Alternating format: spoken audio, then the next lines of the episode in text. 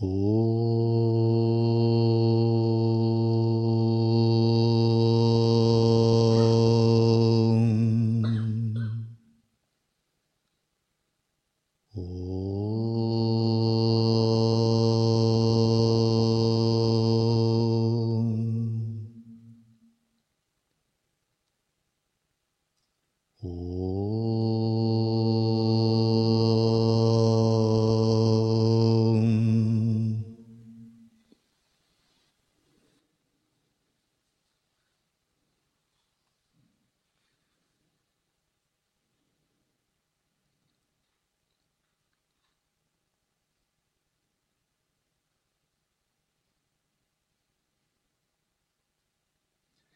хотел бы дать комментарий к тексту святого Ланчена Ранджампы. Хотя он принадлежит не к нашей традиции, но давать комментарии я буду с позиции учения лая-йоги. Это близкая традиция.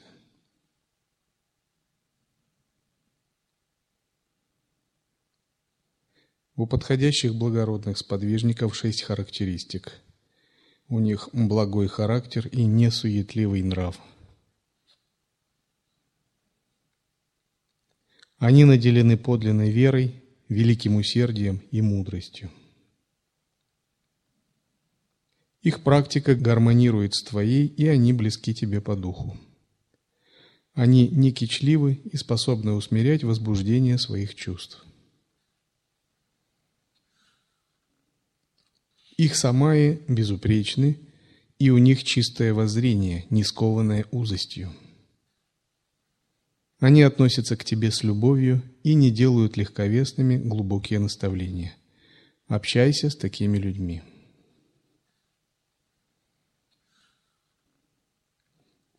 Вот шесть священных принципов, приводящих духовную практику к совершенству. Получи опорные устные передачи. Используй рассуждения, чтобы прийти к пониманию самой сути – Сосредоточься на ключевых принципах сущностных наставлений. Восходи по ступеням духовных путей и уровней к окончательному плоду. Наставляй всех и высоких, и низких, не впадай в крайности. Существует шесть способов приложить совершенное усердие к духовной практике – даже под угрозой расстаться с жизнью не отклоняй ум от священной дхармы. Даже если заболел, не впадай в ошибочное суждение. Не позволяй, чтобы доверие дхарме было подорвано давлением общества или иными препятствиями. Развивай способность сливать воедино свой медитативный опыт с постмедитационной деятельностью. Будь усерден до тех пор, пока не достигнешь цели. Развивай способность воспринимать единый вкус во всем, с чем соприкасаешься, ничего не отвергая и ни от чего не завися. Быть йогом, идти по духовному пути – это в каком-то смысле пойти против здравого человеческого смысла. Существует здравый человеческий смысл, социальный смысл. И он непрерывно транслируется с утра до вечера. Средства массовой информации, телевидение, газеты. Но этот здравый человеческий смысл, так называемый здравый человеческий смысл, на самом деле он не совсем здравый. Заблуждающийся смысл. И пока вы не отречетесь от этого так называемого здравого смысла в душе, не обязательно снаружи, пока не опровергнете его в себе, не посмеетесь над ним, не вырвете его из своего сердца и не бросите его так, вы не сможете стать йогом. Потому что этот здравый так называемый человеческий смысл, он и есть сансара материалистическое воззрение, атеистическое воззрение, мирское воззрение, которое говорит нам о том, как жить, удовлетворяя три нижние чакры – манипура чакру, свадистана чакру, анахаты чакру, муладхары чакру. И вот покидание сансары начинается с того, что мы отбрасываем мирские взгляды, атеистические взгляды, потому что они узкие. Мы их отбрасываем не полностью, например, то, что касается прагматических каких-то вещей, мы им тоже следуем, например, правила дорожного движения, общепринятая этика. Но мы им не руководствуемся в нашей повседневной жизни – считая такие смыслы узкими, неадекватными реальности, ведущими к невидению. Мы стараемся понять смыслы, которые идут от священных писаний, от святых мудрецов. Если мы не поняли, что мы должны эти смыслы развенчать, их узость, их неглубину, их невидение, то я вам говорю, вы должны обязательно развенчать все эти смыслы, потому что все это заблуждающиеся смыслы. Отдавать им свою душу – это значит, ну как бы самому себе приносить будущее страдания.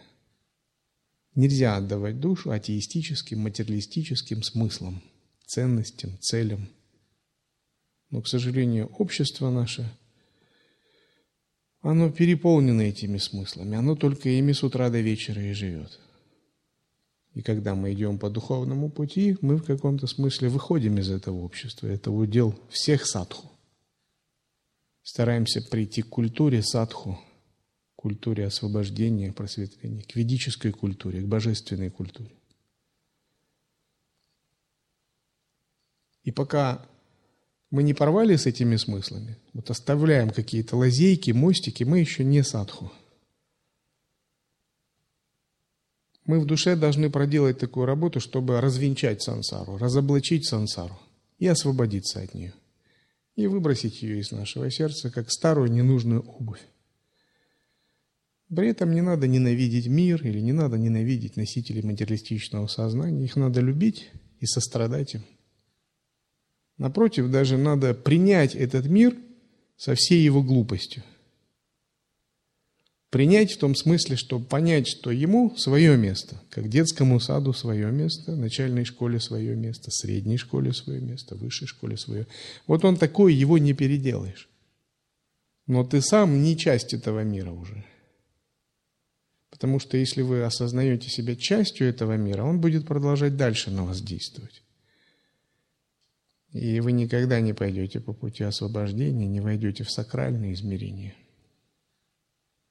Путь освобождения – это в каком-то смысле идти против законов природы, законов прокритии, законов кармы.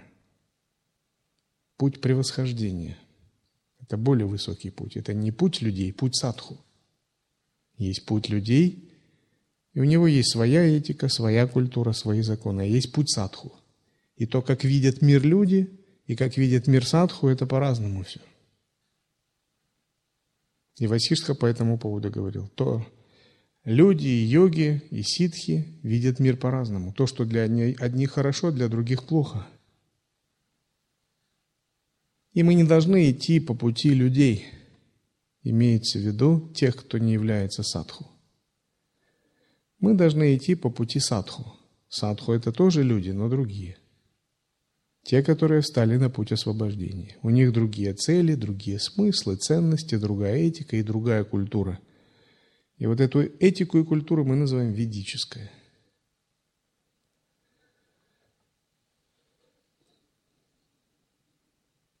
И как понять, какая у них этика, какая культура?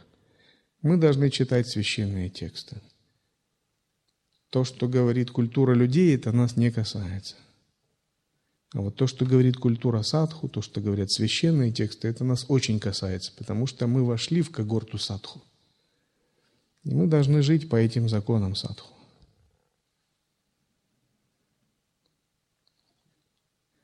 И этика садху, культура садху, она на самом деле вдохновляет и направляет этику и культуру людей. Все хорошее, светлое, чистое в культуре атеистичных, материалистичных людей происходит от садху.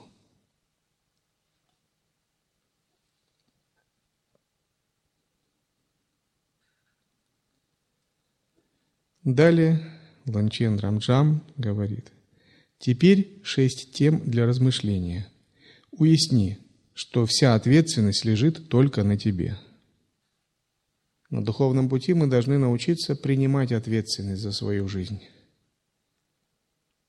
Потому что без самовоспитания, без практики, без анализа мы не состоимся как садху. Наше тело подобно лодке, а путь освобождения подобен переправе на другой берег. И весь наш путь – это как участие в такой парусной регате. Мы должны доплыть со своим парусом на этой лодке. И даже гуру не может вашу лодку взять и отправить. Потому что каждый из нас плывет на своей лодке – сангу не следует уподоблять большому пассажирскому лайнеру, а гуру стоит у руля и всех везет. Правильно привезет. Конечно, хотелось бы так, но это незрелое понимание санги. Сангу можно уподобить большой парусной регате. Гуру впереди на большой яхте с флагманским, как флагманский корабль и много малых яхт плывут за ним, но каждый сам рулит своим парусом, каждый сам рулит своим рулем, и он должен ориентироваться на впереди идущих, чтобы не сбиться с курса. Это и есть личная ответственность.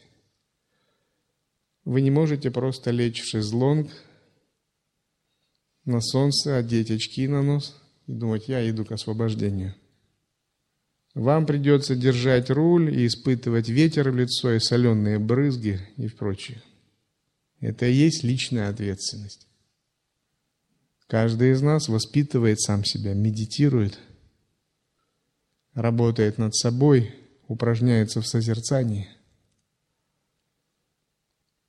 И, разумеется, есть благословение гуру-йоги, древа прибежища святых. Но это всегда Ответственность, которая лежит только на нас. Наши духовные выборы, наша вера, преданность, прибежище. Это то, что мы сами в себе воспитываем, целенаправленно воспитываем. Лончен Рамжам говорит, что все твое страдание – результат предыдущих действий.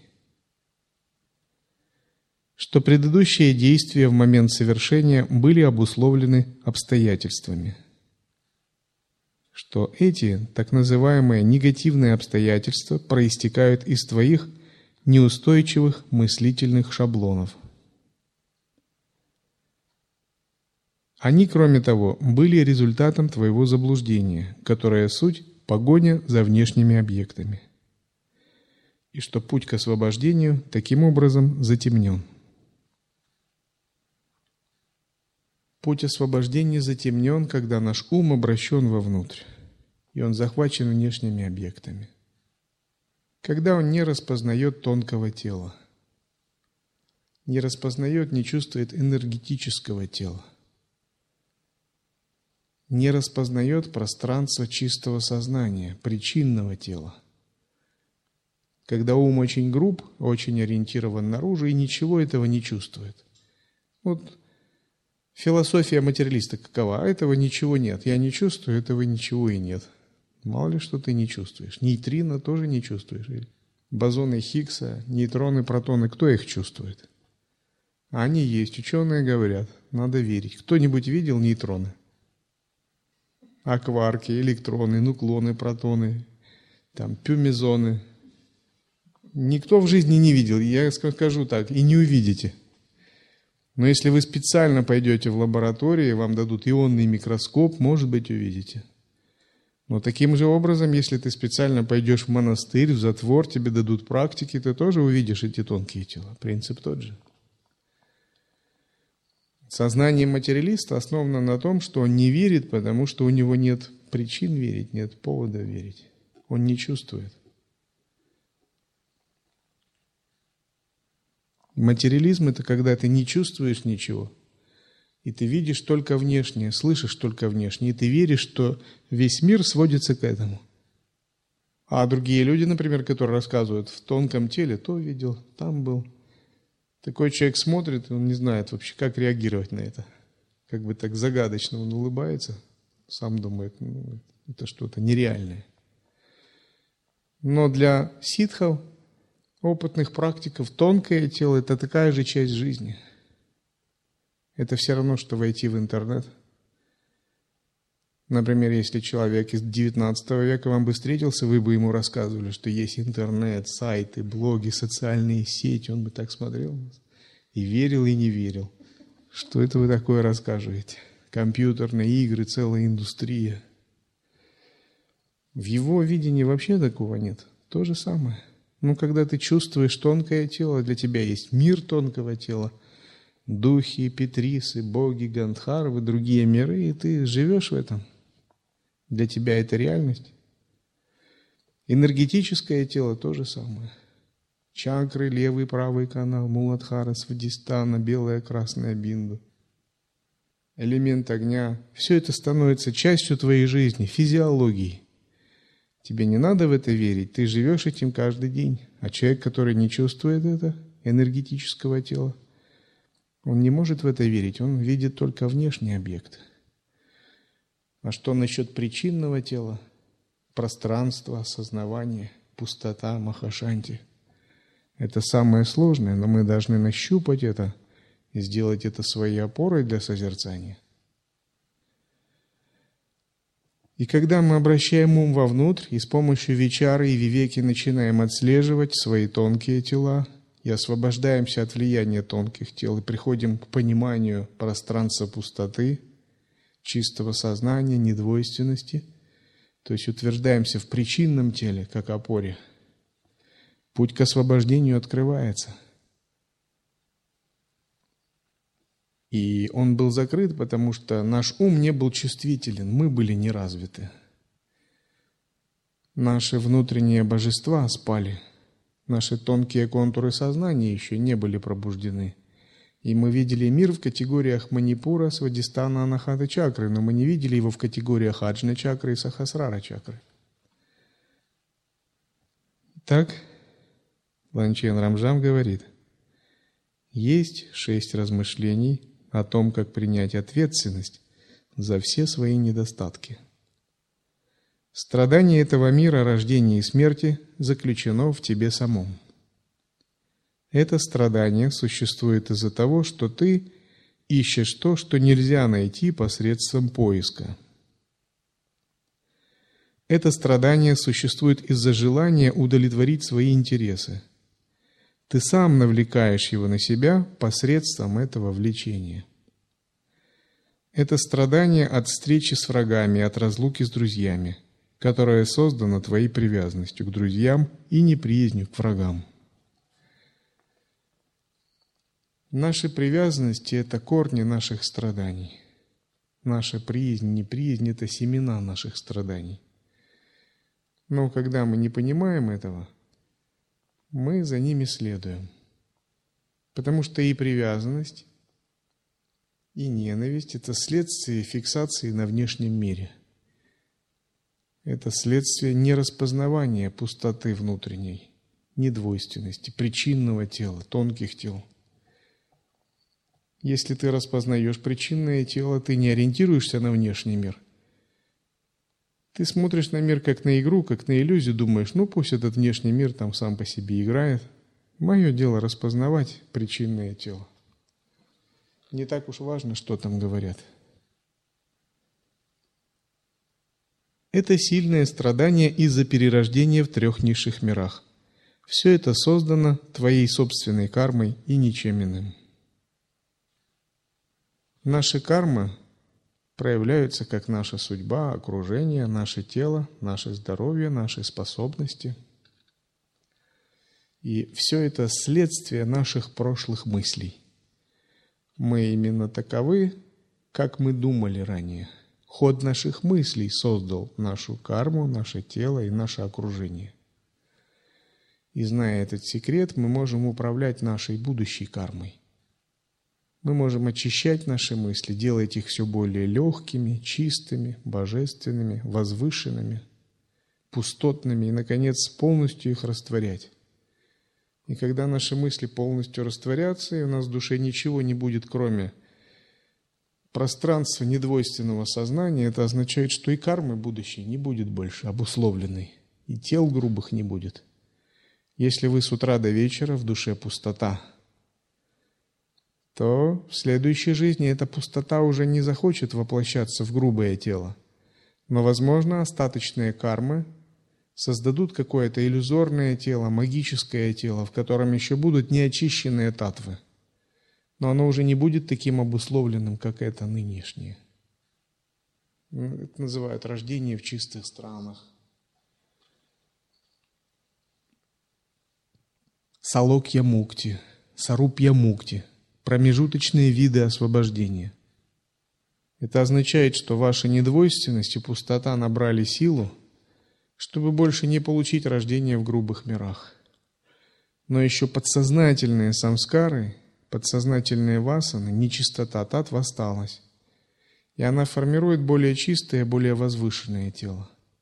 Тело божества, например, в Индралоке, в Сваргалоке – тело духа предка, Петриса Локи. Она не создает грубого тела. И вот эта карма тонкого тела, оставшиеся нерастворенные двойственные мысли, и становится следующей жизнью йогина, который не достиг освобождения, но преуспел более-менее в осознавании, в очищении себя. Шесть указателей на заблуждение, на ошибочное восприятие и негативные мысли – Нескончаемый вред создает твой собственный необузданный ум. Появление вредоносного, так называемого вредоносного, порождение твоего собственного нечистого восприятия. Ты предвзято выносишь суждение о звучащем, тогда как все это лишь слышимая пустота.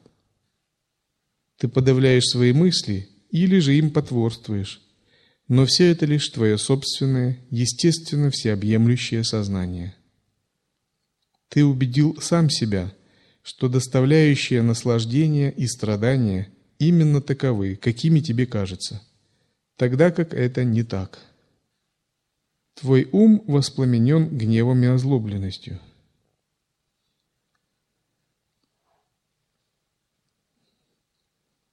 Мы убеждены в существовании мира так, как он есть, но это всего лишь наша точка зрения.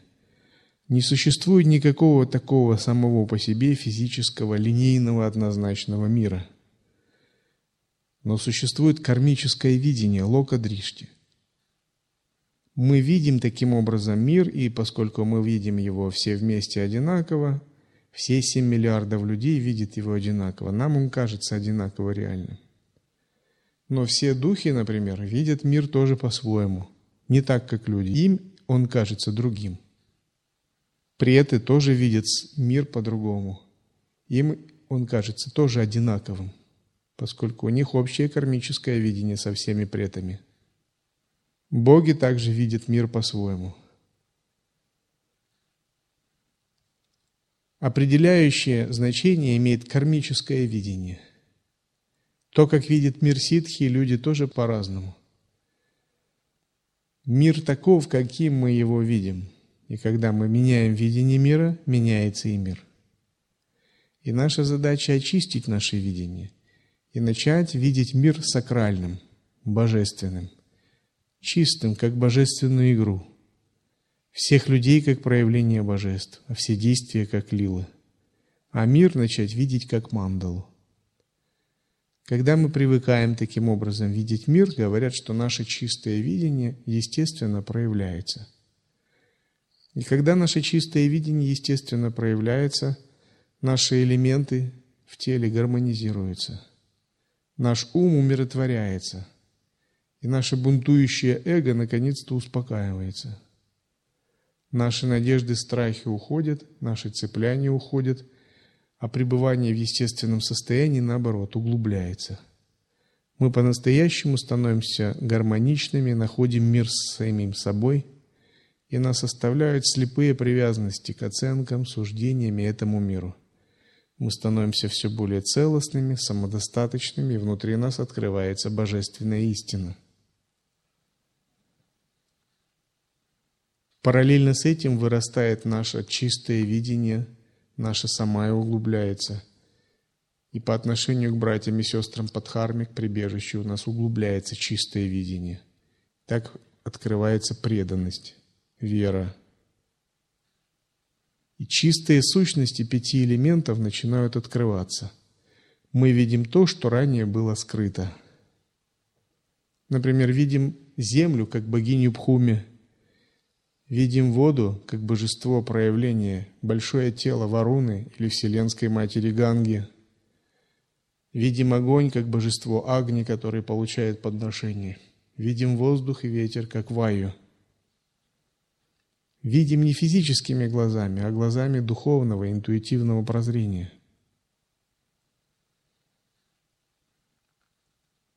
Существует шесть способов противодействовать заблуждающемуся восприятию. Будь терпимым к вредящим тебе – и пробуждай к ним сострадание. Не бойся демонов, распознай в них то, породившее тебя, само божественное. Учись видеть, что у сбивающих с толку фиксаций на чем-либо нет никакого основания.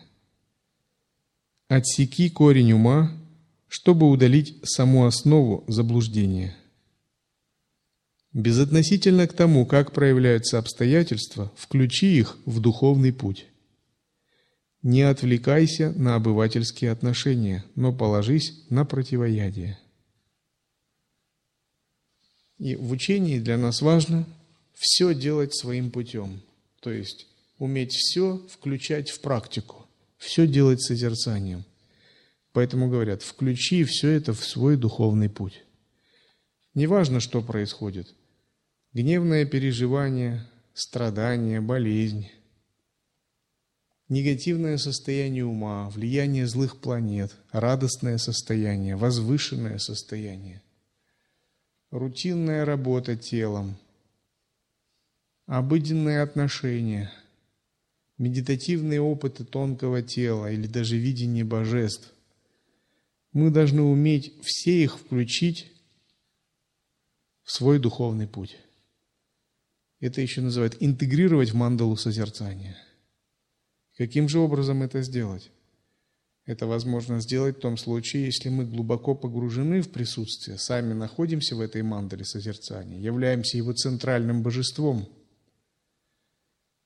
И эта мандала распахнута, то есть мы находимся в состоянии всеприятия, мы раскрыты миру. И вот тогда мы можем включить все, сделать все своим переживанием.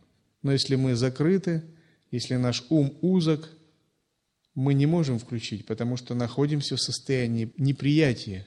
Или одно нравится, другое не нравится, в двойственном состоянии. Например,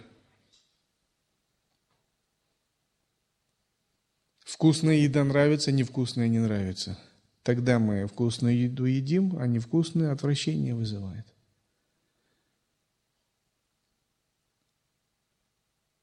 приятное ощущение. Ветерок дует, холодный, нам нравится. А наступаем на колючку, боль, нам не нравится. Одно принимаем, другое отвергаем. Но учение говорит, мы должны сделать все путем для созерцания. Дует ветерок, мы должны объединиться с ветерком. Наступили на колючку, боль, мы должны объединиться с колючкой. В уме возникли ругательства, по поводу колючки. Мы должны даже с этими ругательствами объединиться. Мы должны совсем объединиться. И тогда что происходит? Колючка обнаруживается как гневный шактипад, ругательство обнаруживается как чистое подношение божеству, давшему гневный шактипад, и самоосвобождается из пространства. Все обнаруживает свою чистую основу. Ничего не остается, что надо прятать, нечистого, чего мы боимся, стесняемся, чему мы боимся посмотреть в глаза, ничего не остается. Все чистым остается, потому что мы пребываем в основе, это основа всеприятия. Она все способна преобразить, изменить, трансмутировать. У пребывания в сансаре шесть недостатков. Твои ум и тело не могут быть свободны от страдания. И обнаруживается, что счастье нереально. В поисках этого счастья не можешь найти места, свободного от страданий этой жизни. Не можешь достичь подлинного счастья, ведь не контролируешь даже свое тело. Нет никаких шансов, что молодость твоя осчастливит тебя и не придет к концу. Страдание самсары будет продолжаться, пока не исчерпается карма. И сансара – это обусловленное восприятие, когда мы не чувствуем тонкого тела, не чувствуем причинного тела, энергетического тела, и не чувствуем божественного тела за пределами тонкого, энергетического и причинного, самого высшего. Остается только грубый ум, внешние отношения, связи, внешние элементы, и мы связаны с ним субъект-объектом. И вот это сансарное восприятие – это источник страданий. Мы должны четко в этом убедиться. И, может быть, наш ум не убежден, мы много раз должны логически доказать это уму. Мы должны, исходя из своего опыта, доказать себе. И затем разочароваться вот в таком грубом сансарном восприятии. И чтобы больше не подпадать под него, практиковать осознанность, созерцание, изучать тексты, пробуждать веру, устремленность и преданность. И когда мы разочаровались в сансарном восприятии, мы уже как бы побаиваемся снова впасть в сансарное восприятие. Это подобно тому, как если человек шел, и он упал в яму. И с большим трудом он выбрался из ямы. И он уже идет очень внимательно, очень осторожно. Он больше не хочет второй раз с него упасть. Если у вас нет страха сансары, значит вы, если вы не боитесь сансары, значит еще вы как бы не поняли этого принципа. Это не значит, что надо ходить и всего бояться. Сансара не снаружи. Сансара – это именно восприятие. То есть вы боитесь собственной бессознательности, собственного невежества, собственной омраченности, собственного эго – и вы боитесь ее не как мирской человек из цепляний, а как практикующий. То есть это не страх, это бдительность. Это полная всегда бдительность. Вот это правильный страх практикующего.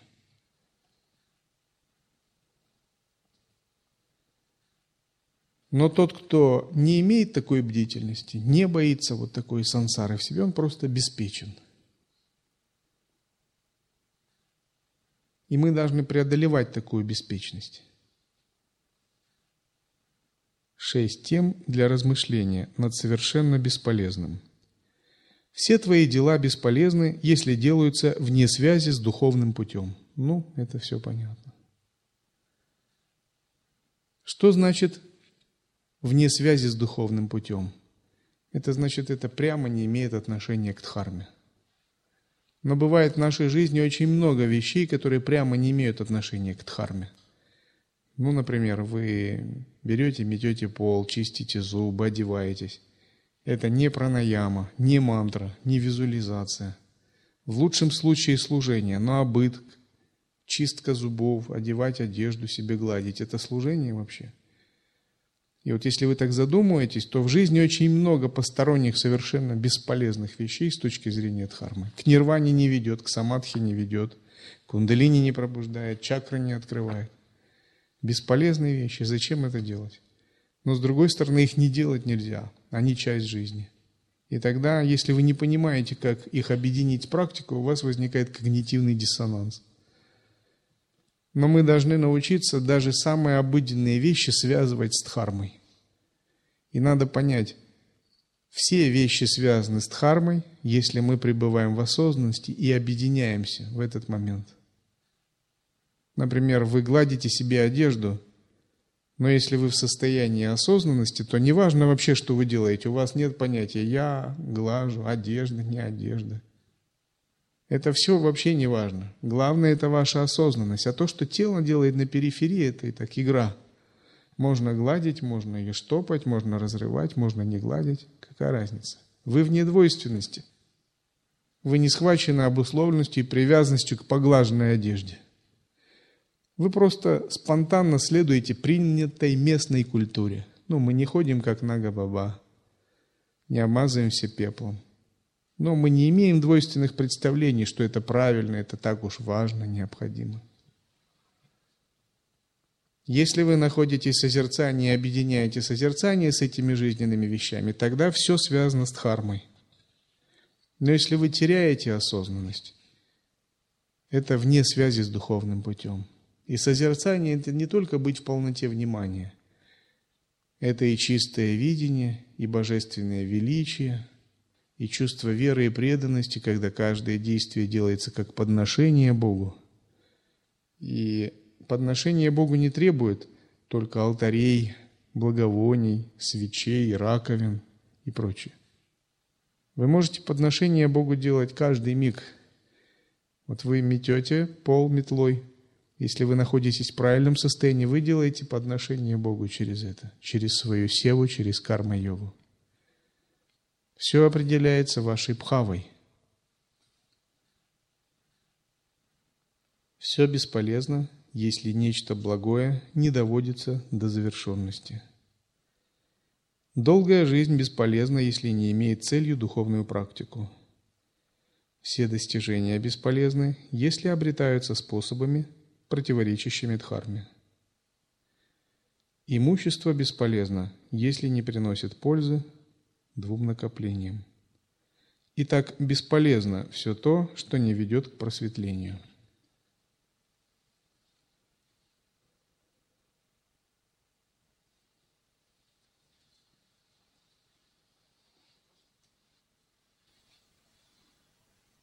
Oh.